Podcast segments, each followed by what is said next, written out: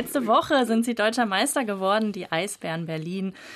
Und wir gucken heute aber mal ein bisschen weiter zurück in Zeiten, wo es noch nicht ganz so gut lief, in die verrückteste Zeit dieses Vereins. 100% Berlin. Ein Podcast von RBB 888.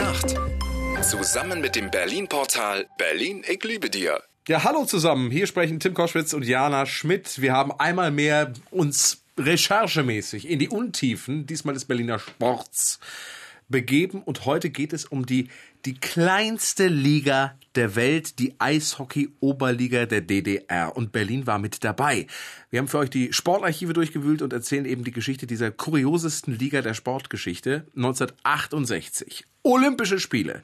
Die DDR ist mit dabei, aber es läuft nicht gut. Wir haben mal diesen Ausschnitt aus dem DDR-Fernsehen gefunden. Gestern Abend nun CSSR neben der Sowjetunion noch ungeschlagen gegen die Mannschaft der Deutschen Demokratischen Republik.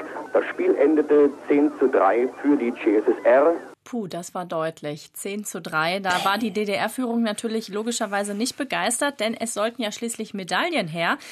Die waren beim Eishockey aber dann doch nicht zu erwarten. Also wurde dem Sport das Geld gestrichen und das haben stattdessen unter anderem die Eisschnellläufer bekommen. Und es sind am Ende nur noch zwei Vereine übrig geblieben. Dynamo Berlin und Dynamo Weißwasser blieben übrig. Und warum die beiden bei der Recherche zu dieser Frage sind wir immer auf einen Namen gestoßen, und zwar Erich Mielke, der Minister für Staatssicherheit. Er ist Fan von Dynamo Berlin, eigentlich von der Fußballmannschaft, aber die Eishockeymannschaft will er quasi mitretten. Ja, und so so entsteht 1970 die kleinste Liga der Welt mit Berlin und Weißwasser. Mal gab es sechs Spiele in der Saison, mal zwölf Spiele, immer Weißwasser gegen Berlin und Berlin gegen Weißwasser. Das war vermutlich wahnsinnig spannend für die mhm. beiden Mannschaften. ja, wie fanden das die Spieler? Sie waren froh, überhaupt spielen zu dürfen. Das sagt Klaus Hirche, der war damals Torwart in Weißwasser. Letztendlich hat man es so akzeptiert, dass wir gesagt haben, wir, uns hat es nie erwischt machen wir das Beste draus. So, die ersten fünf Jahre wird Weißwassermeister. Dann viele Jahre Berlin. In manchen Jahren gab es auch noch einen Pokalwettbewerb. Ehrlicherweise, mir wäre das ja zu trist gewesen. Ne? Ich hätte irgendwann gesagt, komm, lass uns das auswürfeln, dann ist gut. Ja, siehst du, und das ist der Unterschied zwischen dir und einem Hochleistungssportler. Die wollen ja ihren Sport machen. Ja, die ja, wollen ja, ja spielen. Ja, ja, ja. Immer gegen Weißwasser.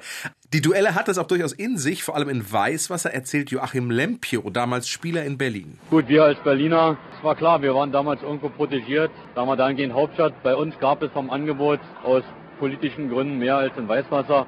Und das hat die Leute dort irgendwo auch gegen uns aufgebracht, verständlicherweise. Das Stadion war meist mit 11.000 Zuschauern voll, während wir in Berlin ja maximal 2.000 Mann in die Halle gekriegt haben. Ja, also die ordentliche Stimmung, die war dann eher in Weißwasser und da gab es dann manchmal aber tatsächlich auch Spielabbrüche, weil die Zuschauer so hitzig waren und da teilweise sogar Gegenstände aufs Eis geworfen haben. Hier bei uns in Berlin ja, war die Begeisterung, wir haben es gerade schon gehört, nicht ganz so groß. In den 80er Jahren kamen manchmal tatsächlich sogar nur ein paar hundert Zuschauer.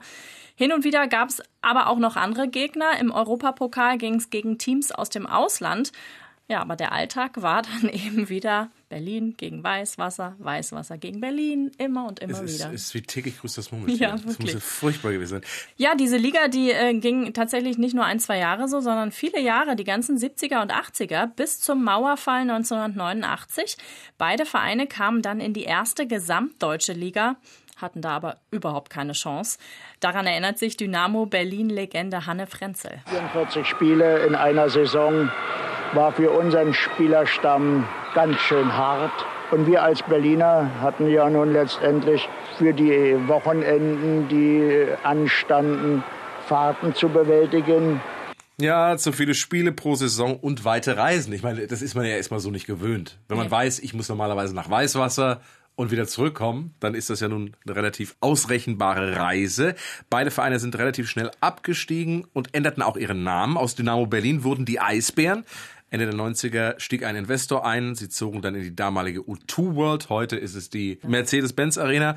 Begann eine sehr erfolgreiche Zeit. Dynamo Berlin ist allerdings nicht vergessen. Das rufen die Fans auch noch heute beim Spiel. Und natürlich jetzt auch noch mal dem aktuellen Meister seit Freitag zu. Wahnsinn, tolle Geschichte, finde ich. Ja. Also Damals ging es nach Weißwasser, heute geht es in die ganze Welt und, und Sie sind Meister. Ähm, achtfacher, Ach, achtfacher Rekordmeister und, und, und äh, ja, wie gesagt, was für ein Glück, dass du halt eben nicht nur nach Weißwasser musst. Ja, ob die sich das heute noch vor jedem Spiel denken, Gott sei Dank geht es nicht nach heute Weißwasser. Heute wieder nicht nach Weißwasser.